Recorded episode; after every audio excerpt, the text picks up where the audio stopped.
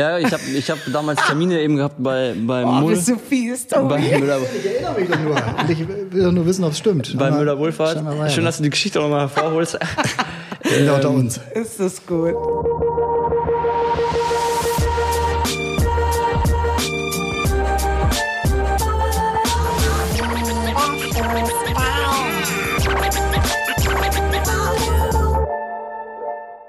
Was für eine schöne Melodie.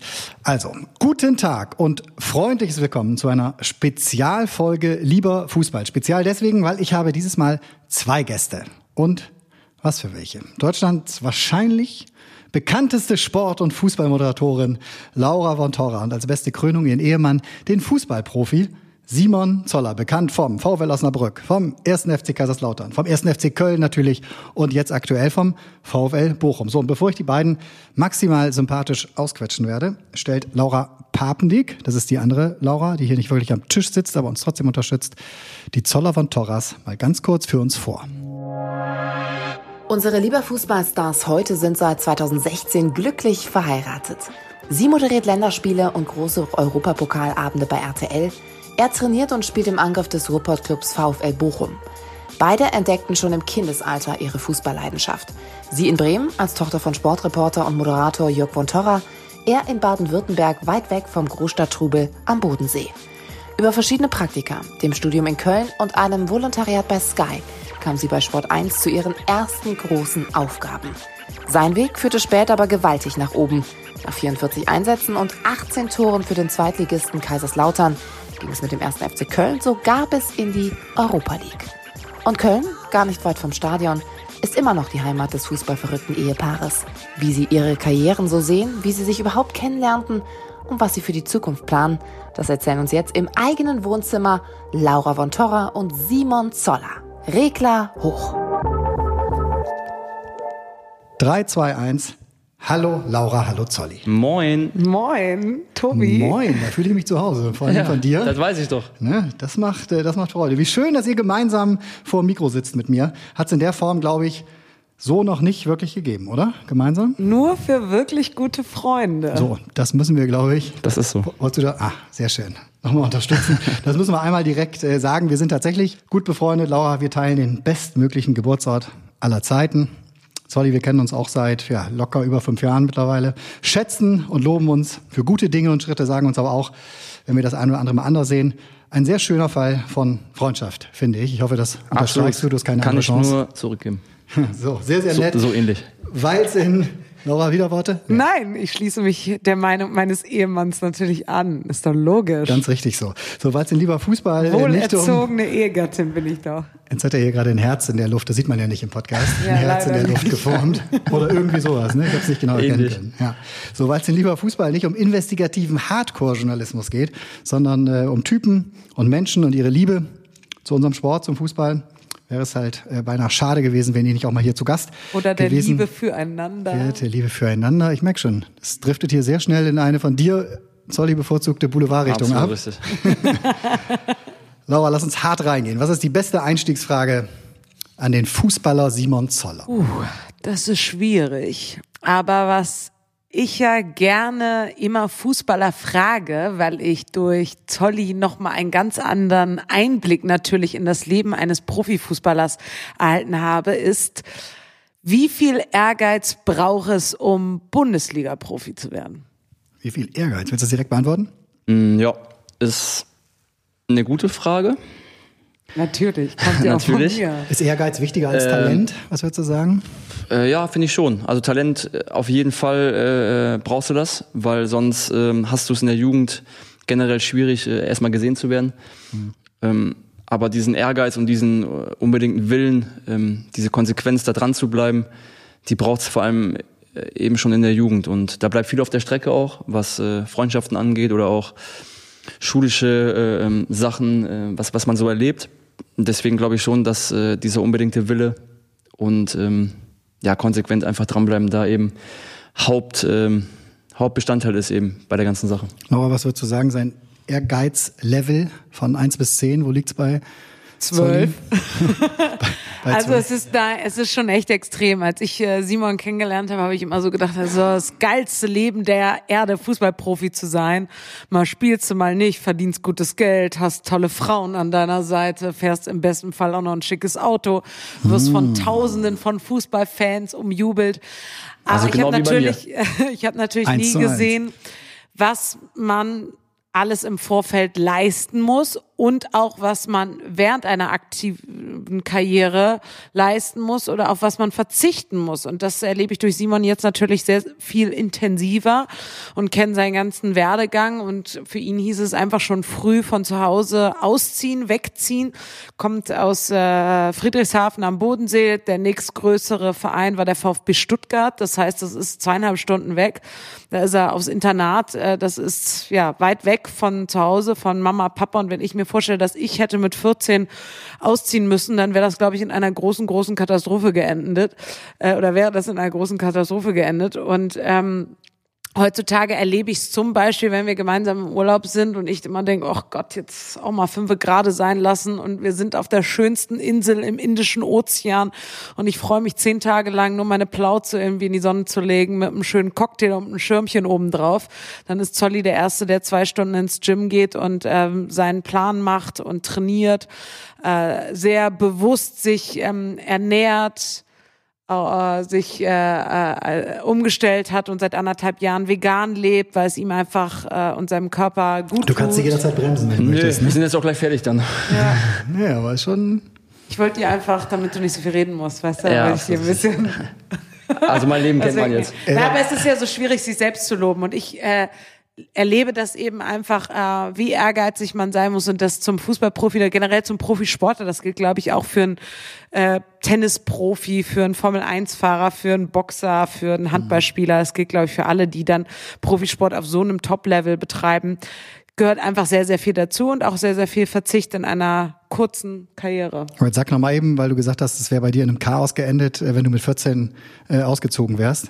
Warum? Wie hätte das Chaos ausgesehen? So wie jetzt. Ah, nee. Wieso? Wieso bin ich Chaos? Nein. Äh, ja, gehört halt schon ein bisschen was dazu. Ne? Es, für mich war es damals richtig gut, weil ich. Äh, er antwortet jetzt, das finde ich gut. Ich gut, ne? können wir immer ja. so machen. Du, ja, ja. Nee, es ist, äh, für mich war das damals wirklich gut, weil ich äh, zu Hause, sowohl in der Schule als auch zu Hause jetzt äh, nicht so der angenehmste Typ war. Ähm, da schon ein bisschen Probleme auch hatte und ähm, oft angeeckt bin. Und hat mich, sich ja jetzt nicht so viel geändert. ja, für mich war das. Weil du, weil du ja, war einfach schwierig. So, ja, einfach ein schwieriger Typ auch so. In, in, der Schule bin so ein bisschen so immer der Klassenclown gewesen und äh, so schulische äh, Aspekt habe ich jetzt ein bisschen vernachlässigt auch, was das angeht. Mhm. Für mich war das super, dass ich, äh, klar, ein großer Schritt damals, ähm, aber im Nachhinein war das für meine Entwicklung als, als Person, äh, glaube ich, schon sehr gut. Obwohl es mit 14 oder 14,5 war, ja. Und wie hat es jetzt ausgesehen bei dir mit 14? Wenn du ausgezogen wärst? Also was, was war das Problem? Du warst noch nicht bereit für das, was da draußen ist, so oder wie? Doch, definitiv, aber wahrscheinlich zu bereit. Ich wäre dann zu oft schon draußen unterwegs gewesen und ähm, hatte viele ältere Freunde auch äh, schon zu Schulzeiten. Ich habe die Schulzeit und das Abi mit Ach und Krach geschafft. Bin da auch heute sehr dankbar, weil ich es, glaube ich, nicht nochmal schaffen würde, in der Abendschule nachzuholen, wie das ja einige machen. Deswegen bin ich äh, froh, dass ich es äh, mit 19 dann hinter mich gebracht habe.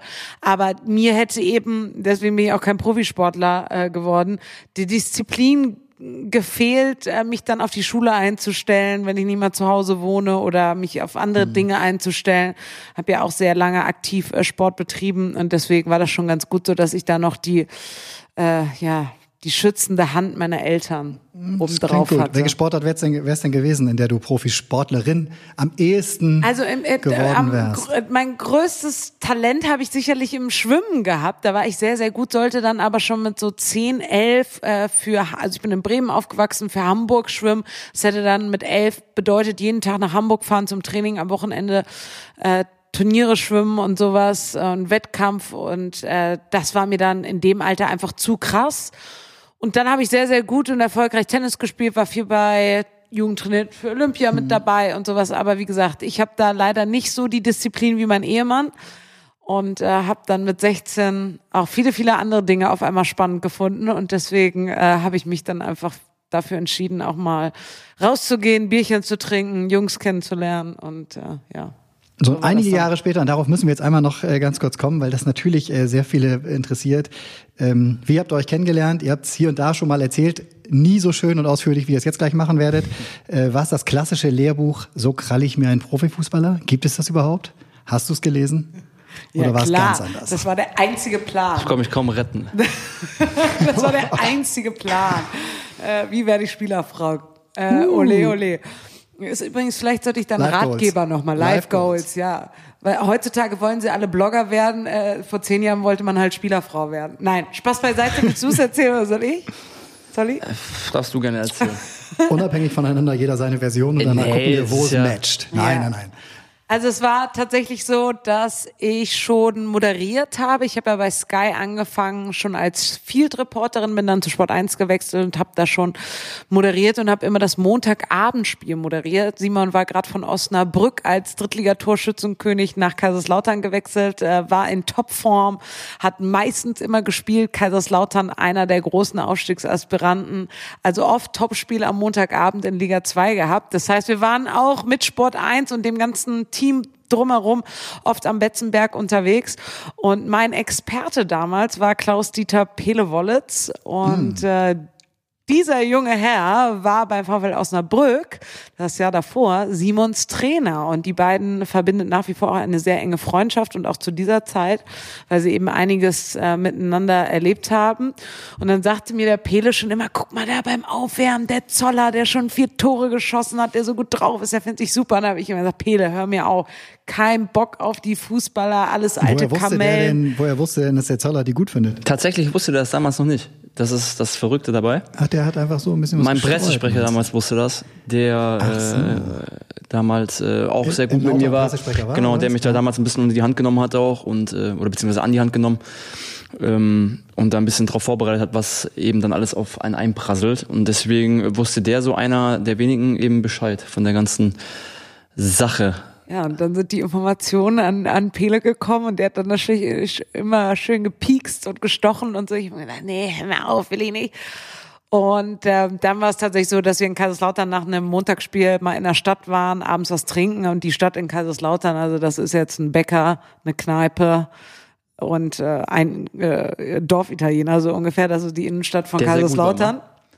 Äh, und äh, da waren wir halt noch was trinken. Also äh, war es jetzt äh, war es jetzt nicht das größte Rätsel herauszufinden, wo wir uns aufhalten. Und dann stand Zolli ganz ganz zufällig mal abends da in der Bar und so haben wir uns dann kennengelernt, mal länger gequatscht und ähm, Nummern ausgetauscht und äh, ja, so kam das, glaube ich, das. Hab Stimmt das richtig jetzt? In meiner guten alten Eckkneipe, ja, Ja. absolut. Das. Die gibt's tatsächlich auch noch. Äh, Das Wobei- äh, das, War es Extrablatt? nee, ich glaube, das war das O-Feuer. O-Feuer, ja stimmt, O-Feuer war es. O-Feuer.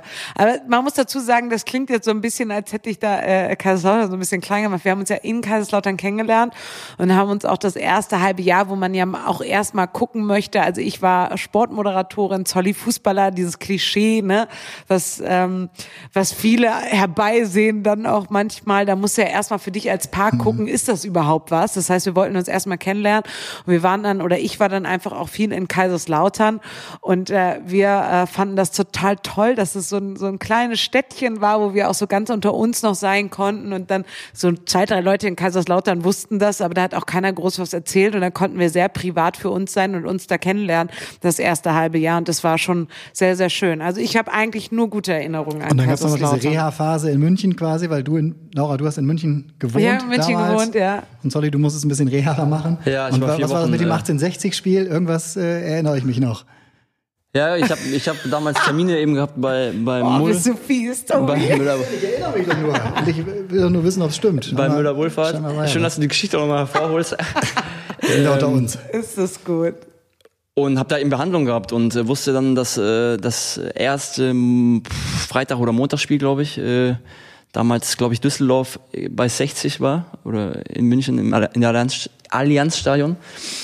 Und ich habe mir da Pressekarten besorgt, weil ich genau wusste, dass die Frau von Torra natürlich Ah. ab und zu äh, auch mal im Presseraum auftaucht, was dann auch äh, funktioniert hat. Ähm, ja, war was dann passiert ist, das wollen wir auch nicht wissen. Aber wir haben uns tatsächlich am nächsten Tag dann äh, zum Frühstück getroffen. Ja, also wir können so erzählen, er, er hat mich äh, da gefragt, ob wir uns am nächsten Tag mal treffen wollten. Also quasi, er hat nach dem ersten Date gefragt, wenn wir ehrlich sind, da in dem Presseraum Ja, in der so Allianz Arena. Und ähm, Ja, aber das machst du nicht aus der Kalten. Da kenne ich dich gut genug. Also das wird. Ja, äh, ja, war schon vorbereitet, das- alles drei genau. Monate durchgespielt und Zolli hatte immer einen hab das dann Plan auch für alles. durchgesetzt, Ja. umgesetzt. Ja. Aber er hat's ja, er hat's ja alles geschafft. Ja, also er hatte ein super- klares Ziel vor Augen, auch aufgeregt. da wieder sehr zielstrebig, sehr diszipliniert. Und äh, äh, der Fisch ins, ist ins Netz gegangen, würde ich sagen, oder? Nach drei Jahren Ehe. Ja, Hat geklappt. kann man so stehen lassen. Plan ist sagen. aufgegangen. Ihr wohnt äh, mittlerweile in Köln, in Junkersdorf. Äh, wenn man gut werfen kann, äh, einen Steinwurf vom äh, Stadion entfernt. Ähm, sei doch trotzdem hier geblieben, obwohl du mittlerweile in Bochum spielst. Seit knapp Wie, wie klappt das? sechs Jahren, ne? sieben Jahren schon. Wohnen wir hier, ja. 2014 sind wir Wie, hergezogen. wie, wie klappt das mit dem, mit dem Pendeln so für dich? Eigentlich so gefühlt? Ja, wir haben ja damals, das war ja so eine, so eine Winteraktion, ähm, weil es hier nicht mehr weiterging. Ähm, also hier äh, in Köln. Und ähm, haben dann erstmal gesagt, okay, wir gucken uns das mal bis, bis Sommer an, weil wir jetzt auch nicht äh, da alle Zelte abbrechen wollten, wie das, also wie das läuft eben mit dem Fahren. Und äh, es ist nach wie vor so, dass ich, äh, dass für mich das kein Problem ist. Ich das eigentlich äh, relativ entspannt sogar finde. Noch. Ähm, ich da auch äh, vom Körper her keine Probleme habe und deswegen wollten wir hier nicht eben äh, unsere Zelte abbrechen, weil wir uns hier schon wohlfühlen. Ähm, viele Leute auch mittlerweile kennen hier äh, in der Umgebung. Ähm, Unsere besten Freunde direkt nebenan Unsere- wohnen. Na, so guck einer an. fast nebenan wohnen. Äh, deswegen ähm, ja, fühlen wir uns so in der Konstellation bisher relativ wohl.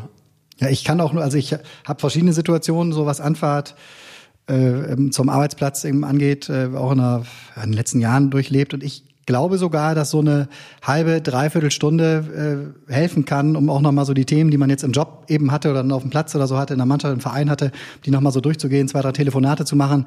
Das kann auch echt ein Vorteil sein gegenüber, ich bin sofort zu Hause. Ne? Hab Ja, so eigentlich sehe noch die eine auch. Welt im Kopf und dann trifft mich schon die andere so. Also insofern ähm, kann ich das verstehen und ich weiß ja trotzdem, wie du dich, äh, das soll jetzt keine Schmiererei, Schleimerei sein, wie du dich auch mit dem VfL und mit äh, Bochum identifizierst und wie gern du irgendwie auch da bist und jetzt echt schon angekommen bist nach, wie lange ist es jetzt? Ja, etwas länger als ein Jahr, ne? Mm, Ja, bisschen länger als ein Jahr und man merkt das jetzt vor allem in der Zeit, äh, wo wir jetzt, wo wir jetzt nicht äh, im Training waren oder zu Hause bleiben mussten, äh, wie gern man einfach trotzdem dahin fährt und äh, nach äh, diesen Wochen dann kein Training, dann sich aufs Training freut.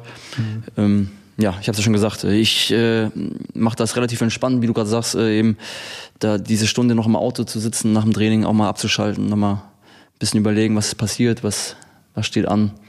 Und vielleicht nicht mal mit diesen mit dieser Wut vielleicht mal was nach dem Training äh, äh, auch mal vorkommt direkt äh, in die Haustür reinzufallen.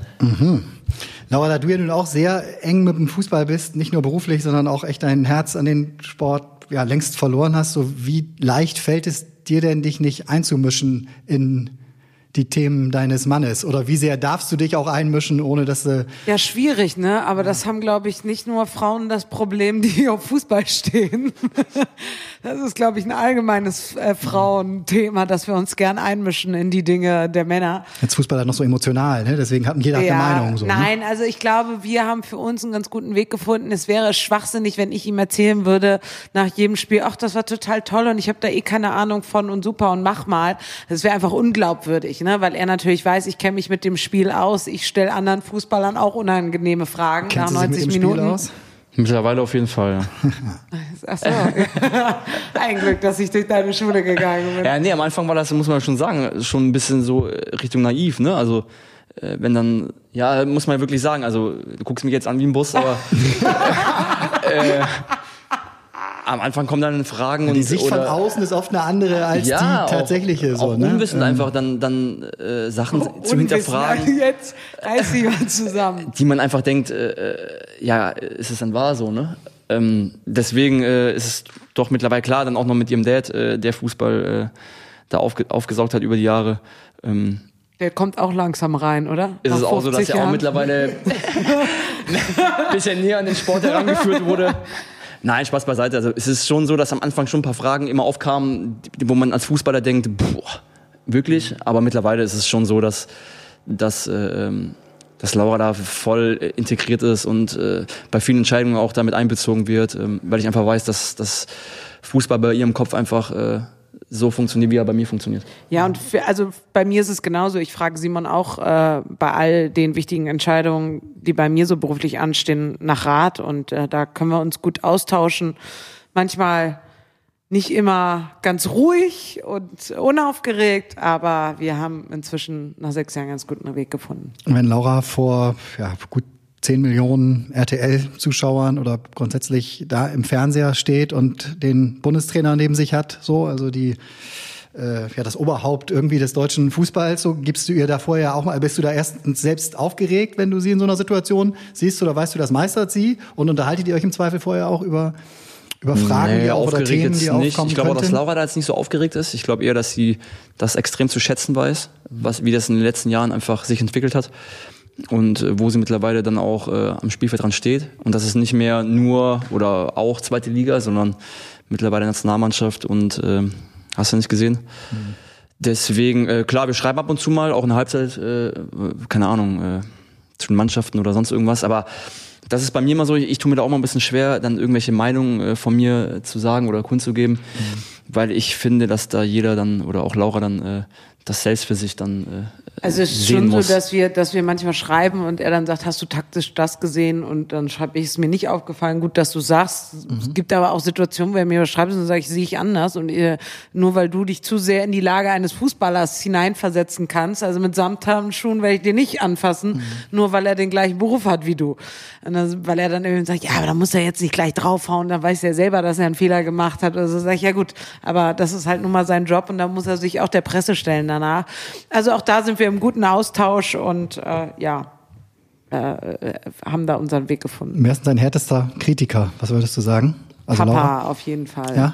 ja, aber auch der beste Kritiker, den man haben kann mit Mhm. 50 Jahren Berufserfahrung. Äh, Ich glaube, es gibt kaum jemanden, der sich so lange in der Sportberichterstattung äh, gehalten hat und auch immer wirklich jedes Jahr auf dem Schirm war und jedes Jahr gearbeitet hat.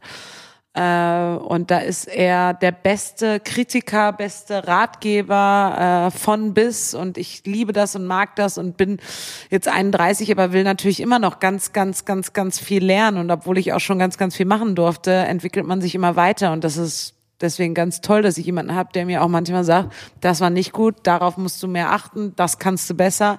Und mich da eher so ein bisschen anfeuert. Und das äh, gefällt mir gut. Hast du eine spezielle Erinnerung an irgendeine äh, Kritik oder vielleicht ganz zu Beginn? Wie hast du ihn da Also- erlebt, meinetwegen so? Also in welcher Form hat er auch seine Kritik geäußert? Ja, also meine ersten beiden Moderationssendungen für Sport 1 waren einfach grotten, grotten schlecht. Äh, äh, unvergessen mein erstes Montagabendspiel in Düsseldorf gegen Cottbus. Und äh, ich hatte leider eine essentiell wichtige Information nicht vorher, da ich ja vorher beim Bezahlfernsehen, äh, ja, das habe ich gerade noch hingekriegt, aber vorher beim Bezahlfernsehen Sky gearbeitet habe. Und äh, bin dann zum Privatfernsehen Sport 1 äh, gewechselt, beziehungsweise vom Werbe zum werbefinanzierten Fernsehen. Und äh, sag um 19.59 Uhr, nachdem ich meinen Gast und meinen Experten bereits verabschiedet hatte, ja, dann können Sie sich gleich freuen, kurze Unterbrechung, dann geht's weiter und wir freuen uns auf die erste Halbzeit zwischen Fortuna Düsseldorf und Energie Cottbus. Bis gleich, kurze Pause, danach meldet sich Markus Höhner. Und dann drückt mein Mann auf dem Ohr, also mein Redakteur, der auf dem Ü-Wagen sitzt, äh, seinen Knopf und sagt, ja, Schätzchen, du hast noch eine Minute, weil vor 20 Uhr dürfen wir nicht in die Werbung geben. Und das war wirklich, das war, das, äh, also da- SOS, da geht jede Alarm, Panikglocke, auch noch nicht die Live-Erfahrung, dass du dann mal eben so eine Minute und das waren die, die fucking schlimmsten 60 Sekunden meines Lebens, glaube ich, was ich da alles für einen Schwachsinn erzählt habe von, äh, äh, falls mal mit dem Hund rausgehen, dann haben wir noch eine super App bei Sport 1, die können Sie sich nochmal einschalten und so. Also nur Scheiße erzählt. Und das war katastrophal und dann Und das hat Papa gesehen? Oder? das hat Papa gesehen, was natürlich die erste, das erste Montagabendspiel war, das ich jemals moderiert habe. Und danach hat er mich auch angerufen, hat mich rund gemacht und hat gesagt, ey Kind, also da, da musst du wirklich noch eine Schippe drauflegen. Und war so brutal ehrlich, ja. Also hat äh, quasi ähm, dem angeschlagenen Boxer noch einen kleinen Schubser gegeben. Mal Schippe drauflegen So. ist ja noch Ja. fast freundlich. Ja, und dann hatte ich das große Glück, einen äh, damals tollen Chefredakteur zu haben, der danach auch groß Karriere gemacht hat. Olaf, falls du zuhörst, äh, liebe Grüße. Olaf Schröder. Ja, äh, jetzt Chef bei Sport 1 sozusagen. Nicht nur das, Chef von alles. Und ähm, Und äh, der hat mich danach angerufen, der fand das natürlich genauso schlecht, aber der hat halt mich den geschundenen Boxer quasi wieder hochgehoben, an beiden Kragen gepackt, hat gesagt, ja, das war Mist, Kind, aber du kannst das und ich trag dich dahin, bis du es mhm. kannst. Und das hat mir viel Selbstvertrauen äh, zurückgegeben und das war für mich so ganz, ganz wichtig. Aber auch zwischendurch schreibt ihr mir immer, hey, mega klasse, mega gut, Papa jetzt. Mhm. Schreibt mir aber auch so, oh ja, da hättest du da nochmal nachhaken müssen oder die Frage beim nächsten Mal besser weglassen. Mhm. Sorry, hast du äh, jemanden, den du härtesten Kritiker nennen würdest oder jemanden, an den du dich auch in der Zusammenarbeit sehr gern zurückerinnerst, weil er dir vor allem ehrliches Feedback gegeben hat und nicht zur ja, großen Fraktion der Schulterklopfer eben erzählte, also die ich ja muss ehrlich sagen, ja, ich, ich muss ehrlich sagen, dass also ich habe mit meinem, mit meinem Berater, sage ich mal, ähm, der auch ein sehr guter Freund von mir ist und äh, auch Trau Trauzeuge, mhm. ähm, ist ein bisschen anderes Verhältnis noch als Berater, der ist schon sehr, sehr ehrlich mit mir. Markus Peter. Markus Peter, genau. Ähm, das ist schon eine sehr ehrliche, ist eine sehr ehrliche Meinung. Mhm. Wer mir sehr gut getan hat, was ich aber auch erst im Nachhinein äh, dann äh, für mich herausgefunden habe, war hier äh, Peter Stöger, der mein Trainer hier war beim FC. Mhm. Ähm, was ich so im ersten Jahr oder im ersten halben Jahr jetzt nicht so sehen konnte, war im Nachhinein einfach für mich sehr, sehr wichtig, auch für den weiteren Gang hier in, Köln. Ähm, Kannst du beschreiben so? Ja, war, einfach so, so die Augen geöffnet. geöffnet so. Ich, ich kam damals von Lauting hierher und hatte ähm, nicht die Hoffnung, ich war davon überzeugt, dass das so weitergeht, wie, wie es eben bisher lief. Und das war eben nicht der Fall. Hab da äh, Riesenprobleme gehabt im ersten halben Jahr, hab mich dann zurückverleihen lassen nach Lautern. Mhm. So, und dann gab es ein sehr, sehr direktes und ehrliches Gespräch damals äh, im Sommer, als ich zurückkam.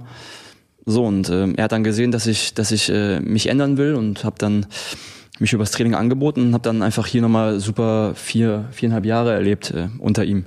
Und ähm, deswegen war er eher für mich als, als Kritiker oder auch als, als meinungsstarke Person einfach so in der Form sehr wichtig. Mhm.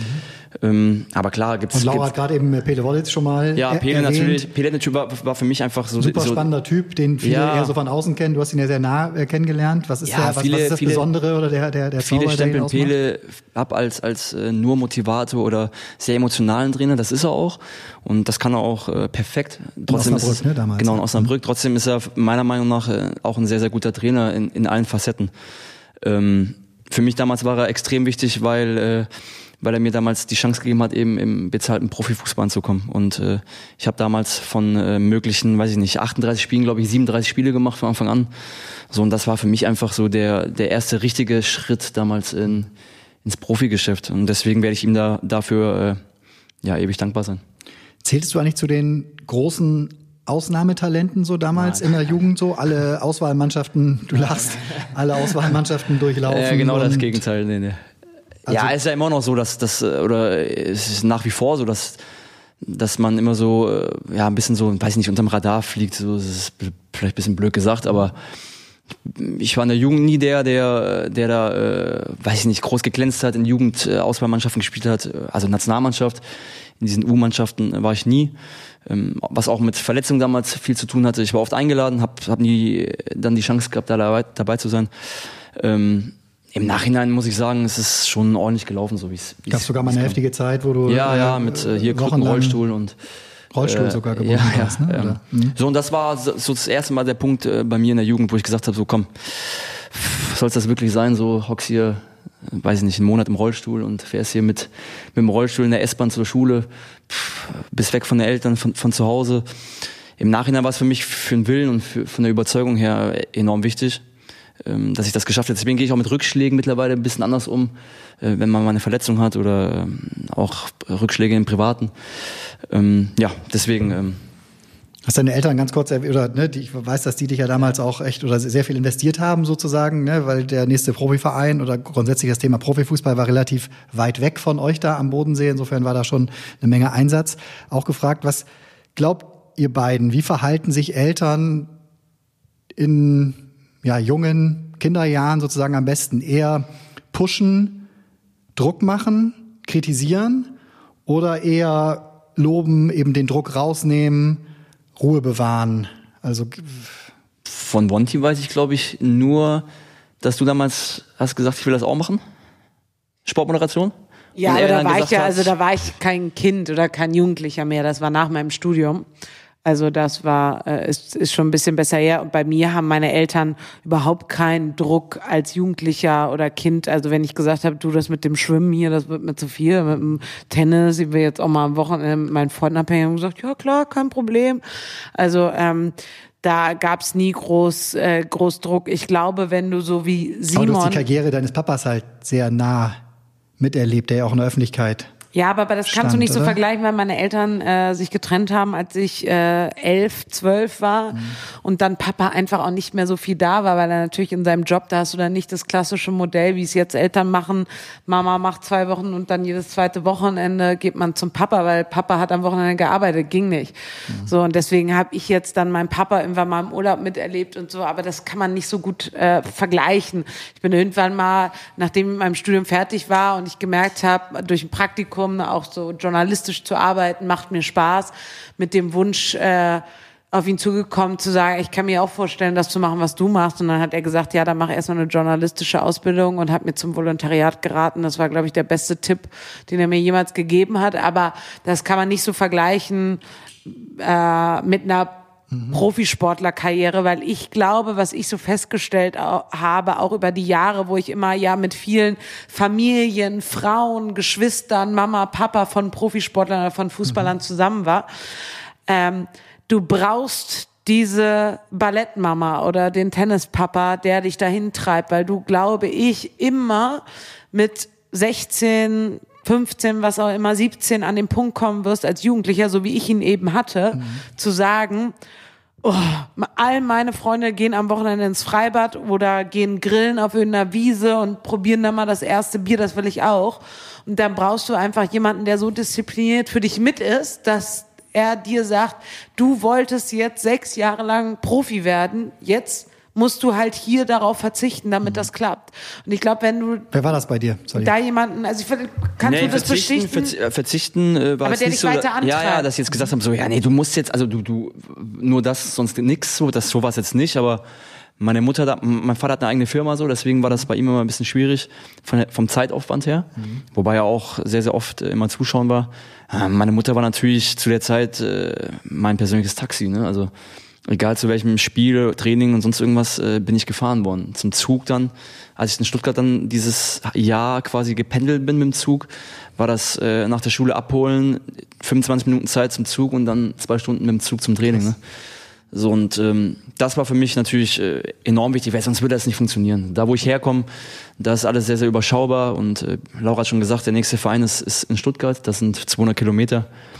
Ähm, deswegen war ich darauf angewiesen einfach. Und ähm, auch damals mit dieser Verletzung, die ich hatte, was mich, weiß ich nicht, insgesamt knapp anderthalb Jahre gekostet hat, ähm, war das schon meine Eltern, die dann gesagt haben, so, ja, komm noch mal so, weil so, so kannst du jetzt, um es nicht selbst nochmal zu beweisen, so musst du schon nochmal gucken, dass du nochmal mindestens ein Jahr nochmal versuchst. So, Und das war für mich dann das Jahr eben, wo es dann in der Jugend dann so gut lief, beim SSV Ulm damals, ähm, wo ich dann diesen Step eben äh, dann nochmal gewagt habe. Und hat deine Mutter ja im Grunde schon Ja, eine ja, gewisse ja. Zeit ihres Lebens auch dein Leben im Grunde gelebt. Absolut, ne? ja. Und Ja, war dann immer wahrscheinlich noch. auch der Grund, immer noch, Ja, ja. weil ihr immer noch einen engen Austausch habt. Laura hat sich auch, Laura hat sich ja am Anfang mal lustig gemacht oder ein bisschen drüber geschmunzelt. Also meine Schwiegermama hat zum Beispiel, äh, Die hört das glaube bestimmt. ich, Du musst das jetzt, ja, äh, ja, Äh, sie weiß es aber auch, weil wir da ganz ehrlich und cool drüber sprechen können. Äh, meine Schwiegermutter hat zum Beispiel den, äh, irgendeinen Orden vom baden-württembergischen Ja, ja, ja. Fußballverband quasi als Edelfan Nummer eins gekriegt, weil sie immer an der Seitenlinie rauf und runter und immer mit dabei und so. Und sie sagte immer, diese ganzen Muddis, die da Kaffee getrunken haben, da kann ich nicht verstehen. Ich war da voll mit dabei. Also dafür liebe ich sie ja schon wieder, weil Ach, das, super. das ist so Ja. cool. Und, ähm, und ich muss sagen, am Anfang habe ich mich schon, ja, nicht lustig gemacht, aber schon geschmunzelt, wenn dann sagt immer, sie kann anderthalb Tage, einen Tag vorm Spiel nicht richtig essen, weil sie so aufgeregt ist und so. Habe ich mir gesagt, sag mal, du spinnst doch, du das gibt's doch nicht, man muss ja was essen und dann muss er vorbereitet sein und so. Mittlerweile kann ich schon verstehen. Ich bin schon auch sehr aufgeregt, wenn Spieltag ist und wenn ich weiß, Zolli spielt und äh, man will natürlich auch, dass derjenige gesund bleibt, dass er erfolgreich ist, dass ähm, das, das, das macht ja auch viel mit einem aus, wenn man Erfolg hat als Team, als als Spieler selbst. Deswegen, ich kann es heutzutage viel mehr Ja, und spul mal, spul mal ein paar Jahre vor. Wie wirst du sein, wenn da mal Ja, ich ein hoffe Mini-Vontora- genauso. ein Mini-Vontora ich, ich steht. wahrscheinlich Ich kann mir äh, durchaus vorstellen, Frau Zoller Nummer zwei werden. dass man ja, dich ich auch hoffe, noch auf Platz 3, 4 und dann 5 bin ich weg. Dann bin ich weg. Verband NRW, ja, äh, dass ich dann da äh, hoffentlich auch einen Orden bekomme.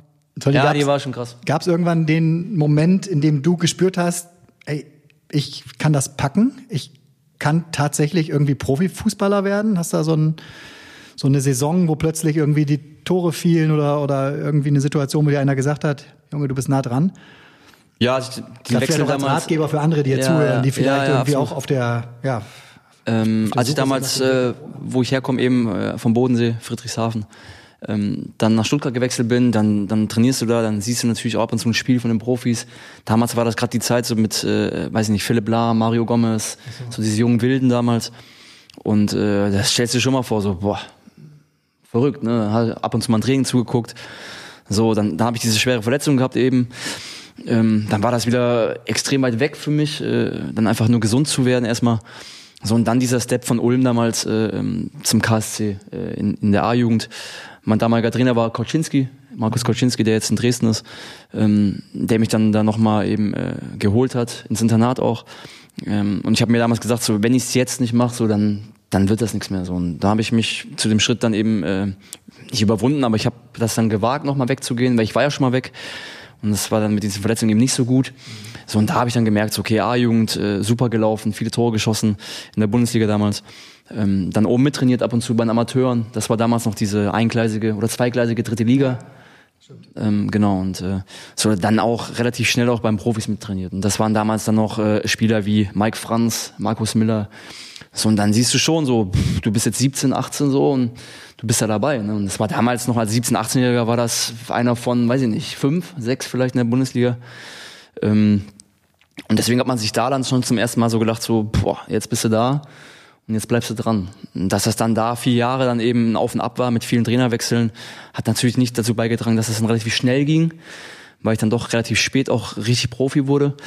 Ähm, ja, aber im Nachhinein war das dann dieser, dieser Schritt von Ulm damals äh, zum KSC eben für mich genau der richtige. Und du hast mir mal, äh, glaube ich, erzählt, wie es in Lautern war, als dann plötzlich die Kurve da deinen Namen äh, gesungen hat, als du das erste Mal hörtest, sagte das erste so, Mensch, was ist das da? Ich verstehe es nicht richtig. Und plötzlich so kristallisierte sich äh, da irgendwie Zolli oder Simon Zoller was wahrscheinlich heraus. So, Das war eh eine müssen Momente Zeit, sein, ja. die sich sehr viele nie ja, vielleicht vorstellen können, vielleicht vermuten können, wie sich's anfühlt, aber tatsächlich nicht Ja, ich habe so meine ersten, ne? meine ersten Erinnerungen damals, als ich Fußball geschaut, geschaut habe, auch zu Hause, waren so, da war Lautern damals, Betzenberg, erste Liga, waren verrückte Spieler da, äh, super Erlebnisse einfach. Und dann stehst du da selber, dann war diese Zeit auch noch mit Laura uns da kennengelernt. Ähm, so, und dann war das einfach ein Jahr, das, das weiß ich nicht, das, das wird man wahrscheinlich so in der Form nicht mehr erleben, weil du hast dir das immer, weiß ich nicht, erträumt, so dazu stehen, dann auch Tore zu schießen, dann lief das einfach, ja, einfach sehr, sehr gut. Und ähm, deswegen äh, habe ich äh, auch, als dann der Wechsel dann zustande kam äh, nach Köln, tat mir das schon in einer gewissen Weise weh, weil, weil ich da echt eine gute Zeit hatte, ähm, mit vielen, vielen äh, tollen Emotionen, super, super Spieler auch kennengelernt damals dort, verrückte Jungs auch mit, keine Ahnung, Moit Rissou, äh, was, was äh, für mich damals lustig zu sehen war einfach, dass so ein Typ einfach neben dir vorne im Sturm spielt. Ähm, ja, verrückte Zeit, tat mir damals echt weh, als ich gegangen bin, aber für mich war das damals der logische Schritt oder der nächste Step einfach, weil ja, ich hatte so vom, vom Gefühl einfach keine Zeit mehr zu verlieren, weil ich spät Profi geworden bin. Ähm, ja, aber ja, mir tat das weh damals, da zu gehen. Deswegen habe ich mich eigentlich im Nachhinein umso mehr gefreut, als ich dann zurückkam, noch mal ein halbes Jahr. Was im Nachhinein vielleicht ein Fehler war, hier so früh die Zelte abzubrechen in diesem halben Jahr von Köln. Ähm, ja, aber die Zeit in Lautern war schon sehr besonders. Ja. Du äh, hast ja eigentlich immer so ein bisschen bei deinen Vereinen noch darauf, also der, der Faktor Begeisterung, glaube ich, ne? Und, und äh, auch Tradition ist dir relativ wichtig, weiß ich aus unseren äh, äh, Gesprächen so. Dementsprechend geben da sicher auch einige Vereine für dich. Klar, äh, ne, man weiß nie, wie es ist, wenn das so das Angebot mal auf dem Tisch liegt, ne? aber Zweifel nicht so sehr in Frage wie andere äh, Vereine. Wie ist, also das war in Köln so, ne? Da kamst du sehr gut aus mit den, mit den Fans in der Kurve. Dann ja. Ähm, ja, stimmt. Gut, anfangs war es vielleicht ein bisschen Anfang war es schwierig, ja. problematischer. Und jetzt äh, Bochum, äh, zieht sich das durch so, ähm, äh, dass du da eine Nähe gerade auch zu den, zu den Fankurven irgendwie hast, suchst? Oder Gar nicht so wie, extrem Wie passiert das? bewusst. Ähm, klar, ich habe gerade gesagt, so in Köln im ersten halben Jahr war schon schwierig. war jetzt nicht so, dass ich da angefallen wurde, aber so vom Gefühl her, und du merkst als Spieler, ob, ob dich Fans akzeptieren oder nicht. Das war in dem Ja, halben Jahr. man? Ja, du merkst das schon so, wenn, weiß ich nicht, wenn da so ein kleines Rauen durchs Stadion geht oder so, dann, dann merkst du das schon. Ähm, deswegen war es für mich, das sage ich auch zu Laura ganz oft, ähm, als ich zurückkam damals äh, hier nach Köln, ähm, war das äh, für mich einfach, ich wollte unbedingt mir selbst erstmal beweisen, dass das hier funktionieren kann. Und ähm, ja, als Laura dann, als wir Europa League, äh, die Europa League erreicht haben und ich dann hier äh, gegen Boris auf dieses erste Tor hier geschossen habe zu Hause, ähm, da habe ich dann Das Heimtor. erstes Heimtor genau. Historisches Tor. Ja, Ja, ich weiß, ja, du hast ihn Äh, auch begleitet. Zu da, ja, aber da habe ich zu Laura zum ersten Mal gesagt, äh, und genau deswegen wollte ich in diesem, nach diesem Jahr eben hier zurückkommen, weil ich mir das selbst einfach beweisen wollte und auch den anderen beweisen wollte, ähm, dass ich das hier schaffen kann. Und für mich dann, die, was heißt Genugtuung war es nicht, aber diese Bestätigung, dass es funktioniert hat oder funktioniert hat eben in diesen zwei Jahren, als ich zurückkam, war dann die Vertragsverlängerung äh, mit, äh, die mir dann Schmaddi damals äh, dann angeboten hat und äh, Jörg Schmatke, Jörg Geschäftsführer Schmatke, genau. Sport damals. Tolli ist auch einfach ein sehr treuer Spieler, auch dem Verein und den Fans gegenüber. Das sieht man vielleicht am Anfang nicht, weil er manchmal eine ja eine, eine zurückhaltende Art hat, die ihm vielleicht als arrogant ausgelegt wird dann, aber eigentlich äh, ist er sehr tiefgründig, was das angeht und ist da wirklich noch so richtig als mit mit Herzblut dabei und und war dann hier in Köln auch so, ich möchte den Fans was zurückgeben. Wir hatten wir hatten Stress wie in einer guten Beziehung in der Ehe und dann haben wir uns aber gegenseitig therapiert und wieder zusammengetan und ähm, das war vor allem in in in in dem Abstiegsjahr oder in dem Jahr dann, wo wo der FC in der Europa League gespielt hat, was ein schwieriges Jahr für die Kölner Fans auch war, wo es viele Verletzte dann gab und Zolli einfach immer wieder gesagt hat, jetzt kann ich auch den Fans, die, die mir dann auch verziehen haben, wie das erste Jahr war, wieder was zurückgeben und war da echt einer der Spieler, der vorne ran, äh, vorne ran marschiert ist und, und da in wichtigen Spielen äh, die Mannschaft wieder zusammengerufen hat. Und so geht's ihm eigentlich auch jetzt in Bochum. Also ähm, es gibt ja in jeder Fußballmannschaft viele, viele Eigenbrötler, aber Simon ist da, ist da auch immer einer, der gesagt hat, oh, ich mache das hier für die Fans und ich will nicht absteigen, für den Verein, für, für die Mitarbeiter, die da arbeiten. Also er, ja jetzt Das ist könnte jetzt nach Werbung klingen, aber ich sehe ja deine Augen dabei. Und Nein, ich, es aber ich ist, merke, es wie du ist, da es ist wirklich so. Ja, ja. Und das ist manchmal für, für mich sogar anstrengender, ne? weil er nicht halt eben dieser Profi ist, der sagt, ach, die scheißen mir hier mein Geld zu, ist doch alles easy. Mhm. Äh, dann trainiere ich da zwei Stunden, komme nach Hause und dann äh, lege ich mich wieder zu Hause in den Garten. Sondern ihn beschäftigt das schon und, und er ist da wirklich nach wie vor bei jedem Verein äh, mit viel Herzblut daz, äh, dabei und deswegen ist es für uns zu Hause manchmal sogar anstrengender, als, als wenn es ihm egal wäre. Wobei jetzt natürlich auch extreme Zeiten sind. Ne? Also Jetzt gerade. So, ja, du siehst, du siehst Leute, die in der Geschäftsstelle arbeiten und wie bei jedem Verein, die, äh, weiß nicht, von Kurzarbeit bis nach Hause geschickt werden. Und ähm, das sind einfach Situationen, so dafür konnte eigentlich keiner was. Ne? Also das ist immer so hier in Köln, was Laura gerade sagt, so mit diesem Team. Äh, wir hatten damals einfach äh, ein sehr, sehr homogenes, funktionierendes Team. Und da hast du dich, Ja, das konnte Kunst, Laura, das zusammenzustellen. Ne? ja, ist Laura konnte das auch nicht oft nachvoll oder nicht, nicht so nachvollziehen, dass man dann, weiß ich nicht, drei, vier Spiele weniger macht pro Saison, wenn das ganz, das große Ganze einfach stimmt. Und das hat damals diese vier, fünf Jahre einfach perfekt gestimmt. Also es gab Spieler, die in der ersten Reihe standen, es gab Spieler, die diesen Laden einfach zusammengehalten haben. Ein paar sind noch da, viele sind weg mittlerweile. Ähm, aber und das da habe war, ich zum ersten Mal, wenn ich da eingreifen darf, auch, auch so Sehr guter Punkt, finde gesehen, ich, aber, hm. ja, was eben auch eine funktionierende Mannschaft Mhm. für einen Erfolg haben kann. Natürlich hatte Leverkusen oder eine andere Mannschaft den besseren Kader und die besseren Einzelspieler. Aber die Jungs sind jeden Dienstag mit 20 Mann Sushi essen gegangen. Jeden Dienstag.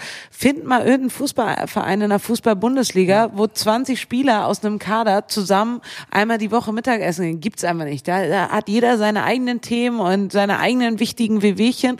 Und, ähm, und da hat wirklich dieses Teamgefüge, was es manchmal gibt bei einer Weltmeisterschaft, einer Europameisterschaft, bei Olympischen Spielen, wenn ein, ein Eishockey-Team auf einmal sehr, sehr gut funktioniert, was äh, viele vorher nicht am Zettel haben. Und da, da ist genau da ist es damals beim FC auch passiert. Und das habe ich einfach hautnah miterlebt. Und äh, war, war eine wunderbare Zeit und eine wunderbare Erfahrung.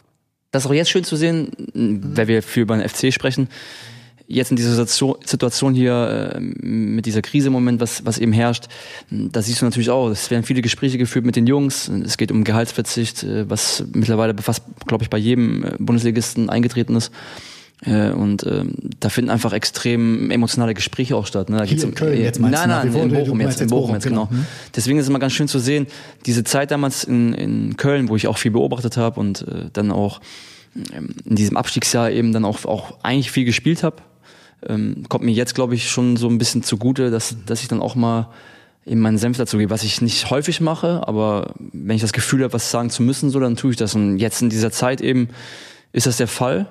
Und äh, bisher äh, fahren wir da sehr, sehr gut. Ist das Team. vielleicht auch der Vorteil eines erfahreneren Spielers im Vergleich zu seinen ersten Schritten, die man im Profibereich ja, macht? Ich habe so? jetzt also auch mittlerweile, weiß ich nicht, knapp an 300 Spiele gemacht äh, als Profi und äh, deswegen es ist immer auch schwierig, so, wenn, wenn, wenn du Leute hast, die, die erst in der ersten Reihe stehen und du bist vielleicht der Spieler, der mit anderen Jungs den Laden zusammenhalten, mhm. äh, ist es auch mal schwierig, dann äh, sich zu Wort zu melden, sag ich mal. Aber klar, wenn du alles steht und fällt mit, mit Leistung erstmal. Und wenn du die bringst, dann, dann wird dein Wort auch gehört. Und das ist im Moment eben der Fall. Und im Moment ist es äh, außergewöhnlich, was passiert äh, auf der ganzen Welt. Und als Fußballverein ist das genauso. Ähm, dass wir im Moment äh, viele Gespräche führen müssen, die normalerweise zum Fußball eigentlich nicht dazugehören.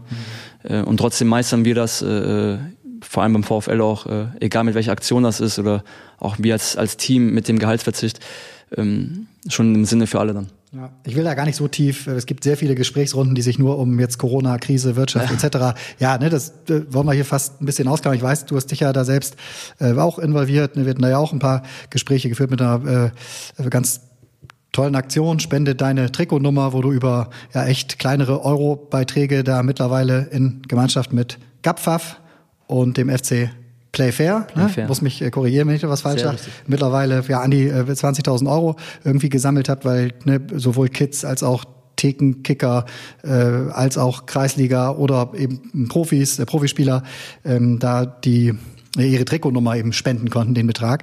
Ähm, also du hast da eine Menge getan. Trotzdem äh, will ich das hier gar nicht so sehr vertiefen. Laura, du gehst gerade ans Mikro, wolltest du noch mal ein Lob für die Aktion äh, ja, loswerden, weil du hast es sehr nah mitgekriegt. Im Zweifel auf noch. meiner und Zollis Instagram-Seite. So, alles klar. Nein, aber ähm, was ich jetzt da als Klammer gerade noch mal äh, fassen wollte, bevor wir dann schon ja fast äh, Richtung Ende uns hier bewegen, auch wenn wir daraus wahrscheinlich einen eigenen Podcast machen können.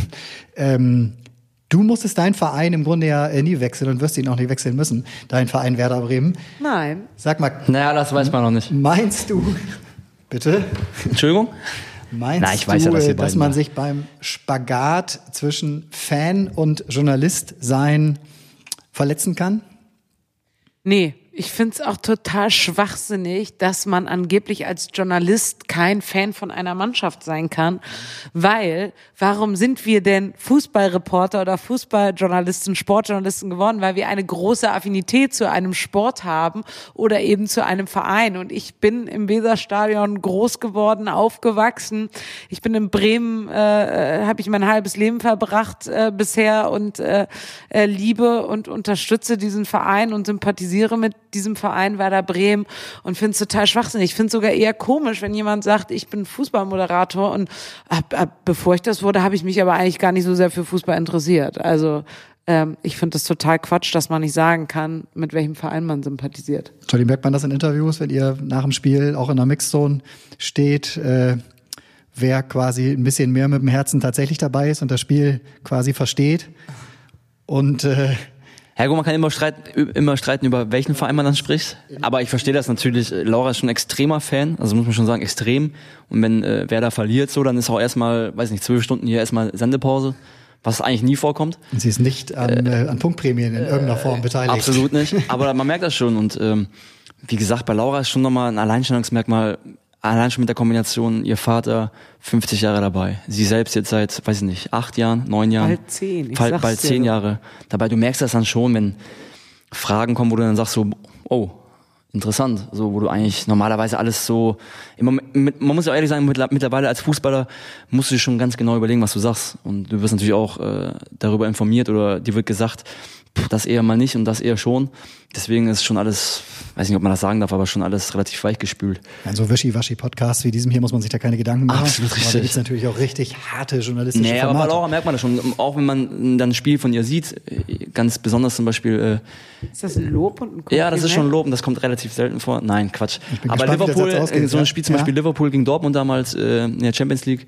Dort, glaube ich, war das. Europa dieses League. Europa League, Entschuldigung, dieses 4-3 war das, glaube ich. Ja, Ne? in Liverpool, Rückspiel. So, da hast du schon gemerkt, dann, äh, was für, weiß ich nicht, äh, Emotionen da auch bei Laura dann äh, geherrscht haben, weil das einfach ein krankes Spiel war.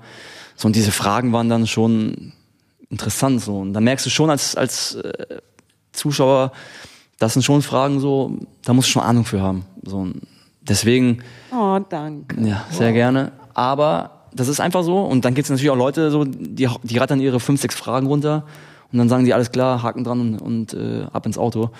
Und äh, das merkt man als Spieler schon. Ja, ich weiß ja auch, wie häufig bei euch der Fernseher läuft und da geht's nicht nur um die ganz großen Ligen und um die großen Vereine, sondern ihr würdet im Zweifel auch, ja nicht nur im Zweifel, ihr läuft auch mal Regionalliga, wenn das übertragen wird, auf dem Montagabend, ne? Oder Als Laura und ich uns kennengelernt haben, hast du noch ab und zu Regionalliga moderiert sogar.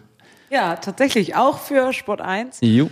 Aber bei uns ist es wirklich so, dass äh, eigentlich immer irgendwie der Sportsender läuft, irgendwas und wir uns manchmal sogar eher dazu zwingen müssen, es nicht zu gucken, sondern mal was anderes zu machen oder beim Abendessen nicht drüber zu reden. Deswegen ist, ist die Zeit jetzt auch Sehr, ganz aktu interessant. sehr aktuell zum Beispiel hier mit Michael Jordan zum Beispiel, die neue äh, Serie. zwingender Tipp. Zwingender Tipp. Ein, ja. Kon Hat Laura auch nicht so auf dem Schirm gehabt. Dann habe ich gesagt, komm, das fangen wir zusammen an. Das fangen wir zusammen an.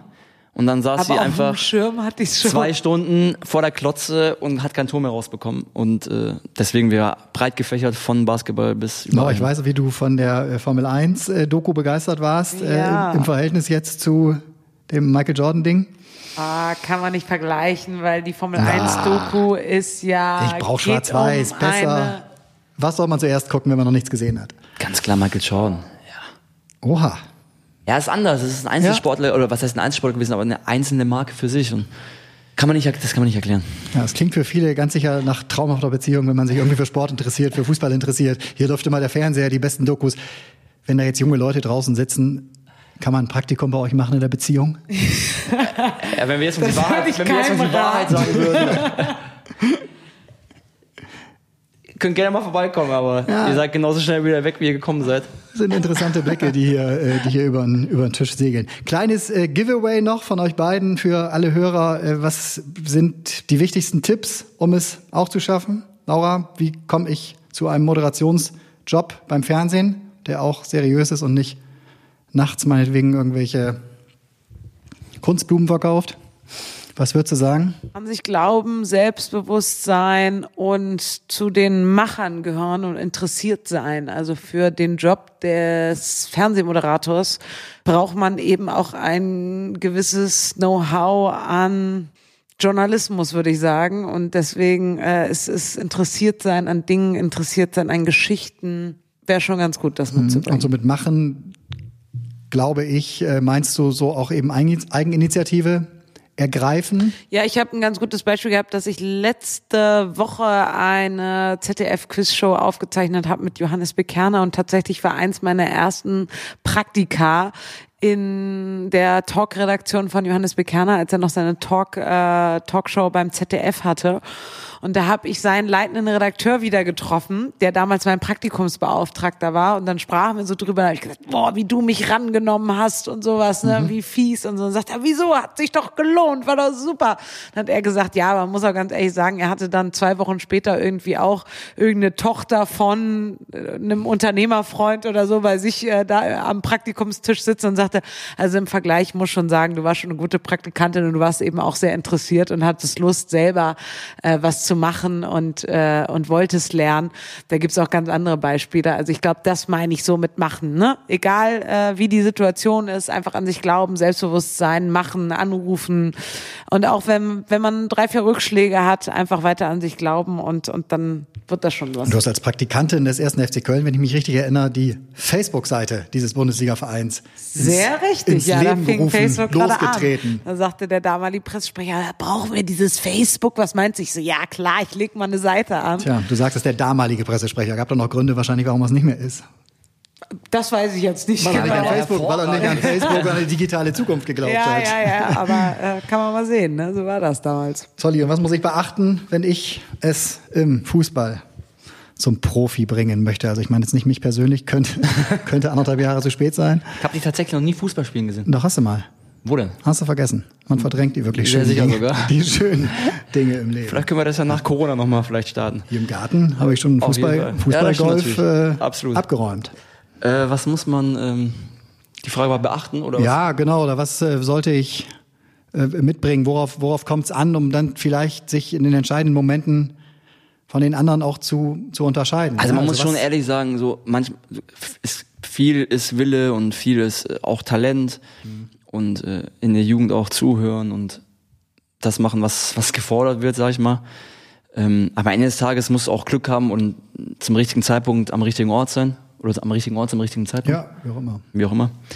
Ähm, aber am Ende des Tages geht es darum, dass du als junger Spieler vor allem viel zuhörst, viel beobachtest, viel dazulernen willst, äh, was ich auch in meinen jungen Jahren äh, leider nicht so gemacht habe in der Form. Aber am Ende musst du dranbleiben, egal was du für Rückschläge erleidest, Verletzungen gehören dazu. Es gibt ganz wenige Spieler, die komplett verletzungsfrei bleiben, immer wieder aufstehen, immer weitermachen. Ähm, ja, und wir haben das auch selbst erlebt, wenn es irgendwo nicht weitergeht, dann, dann geht's am Ende des Tages woanders weiter. Und ganz wichtig ist auch immer, alles reinzulegen, 100 Prozent zu geben. Das habe ich auch irgendwann verinnerlicht. Ähm, deswegen äh, komme ich wahrscheinlich auch relativ ordentlich an bei den Leuten. Wenn ich auf dem Platz stehe. Mag sein, wenn du auf dem Platz stehst, ganz wichtige Einschränkung.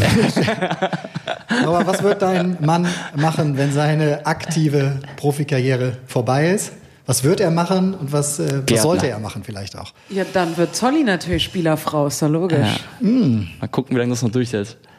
Was meinst du eher, äh, ich will es bewusst von dir hören, eher Trainer in die Richtung vielleicht, die klassische Frage, oder eher, gut, hier zu Hause managt er auch alle Zahlen, ne? insofern, damit wäre er ganz sicher auch vertraut. Ja, also Managen ist, glaube ich, ein ganz gutes Stichwort. Er macht schon auch äh, viel so in, in unserem täglichen Zusammenleben.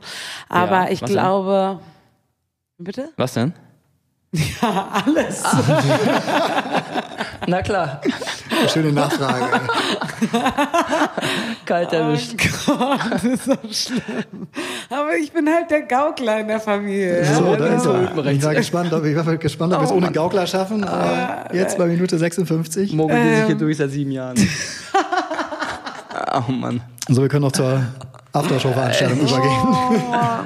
Nein, also du glaubst also tatsächlich eher im Bereich der Zahlen als auf dem Platz Nein, dann ich danach? glaube einfach, Simon ist äh, sehr interessiert. Auch äh, war er schon immer, auch zu seiner aktiven Zeit ist er mal nochmal zu den U-Mannschaften runter, hat sich von denen Spiele angeguckt, äh, ist viel unterwegs, weiß aus jeder Liga was. Es gibt die Spieler, die immer sagen, ja, ich spiele jetzt hier in Italien oder in Deutschland und äh, darum kümmere ich mich. Aber Zolli weiß wirklich in ganz Europa, überall auf der Welt, was so los ist und so. Deswegen könnte ich mir so äh, Chef-Scout, Kaderplaner, sowas sehr, sehr gut vorstellen bei Simon. Nicht schlecht. Und aber er wird auf jeden Fall im Nicht Fußball schlecht. bleiben. Und was ich, was ich ja auch merke in meinem Job, also auch die wirklich guten Experten, Moderatoren und so, die haben einfach alle Analysten und auch Fußballer, äh, Kommentatoren, Assistenten, äh, die viel Information, die so der Kommentator oder Moderator oder Reporter nicht sieht, weitergeben. Äh, das könnte Zolli auch sehr gut. Äh, also da auch mit äh, in meinem Job Also falls du in drei. Jahren soweit sein solltest, nochmal wissen zu müssen, dann kannst du dir lieber Fußball, die Folge mit euch beiden, gerne nochmal gönnen, um nochmal zu hören, was dir deine Frau empfohlen hat. Da ist sie aber schon auf dem richtigen Weg, ja. Ich äh, danke euch. Das war ein sehr interessantes Gespräch, äh, eine gute Stunde. Tobi, Wir vielen schicken Dank. Viele Grüße aus Junkersdorf in die Welt. Und ähm, weiter geht die wilde Fahrt. Auf jeden Fall. Also vielen, vielen Dank. Tobi, danke. Ciao. So, das war dann tatsächlich äh, die Folge mit Laura und mit Simon Zolli. Sag mal, sagst du eigentlich Zolli oder das ist die allerletzte Frage? Du sagst Zolli oder Simon oder wann sagst du was? Ich sag eigentlich immer Zolli. Ich sage als Kosename, willst du verraten? Nein. Doch, komm. Nein. Baby, Weiß ich nicht. ich liebe dich. Ich liebe dich, äh, schenk mir ein Auto. Äh, ich sag was, was ich noch nie, also keine Ahnung, wo das herkommt, aber ich sag zu Simon immer mein Engel, weil er ein wahrer Held und Wow. Schutzengel ist. Und deswegen sage ich als Kosenamen immer mein Engel oder Zolli oder wenn ich sauer bin, Simon. Also mindestens zweimal am Tag. Jo. Nein, Spaß. Also ich überlege jetzt, in, in welcher, in welcher Kategorie wir den äh, Podcast am Ende, am Ende veröffentlichen, ob das hier schon Romance ist oder immer noch äh, Fußball und Sport. Also, war schön. Vielen, vielen Dank. Und äh, bitte, ihr liebe Hörer, äh, ja, bleibt dran, abonniert, wenn ihr lieber Fußball noch nicht abonniert habt, äh, da, wo ihr halt eben äh, Podcasts hört. Äh, lieber Fußball ist der Fußball-Interview-Podcast von Sport 1 und wird es auch bleiben. Ich freue mich auf die nächsten Folgen, idealerweise wieder mit euch dann. Bis dahin, macht's gut und äh, bleibt sportlich, sagt der andere immer, ne? Was soll ich denn? Bleibt dran. Hau rein. Haut rein, Jungs und Mädels. Tschüss. Tschüss.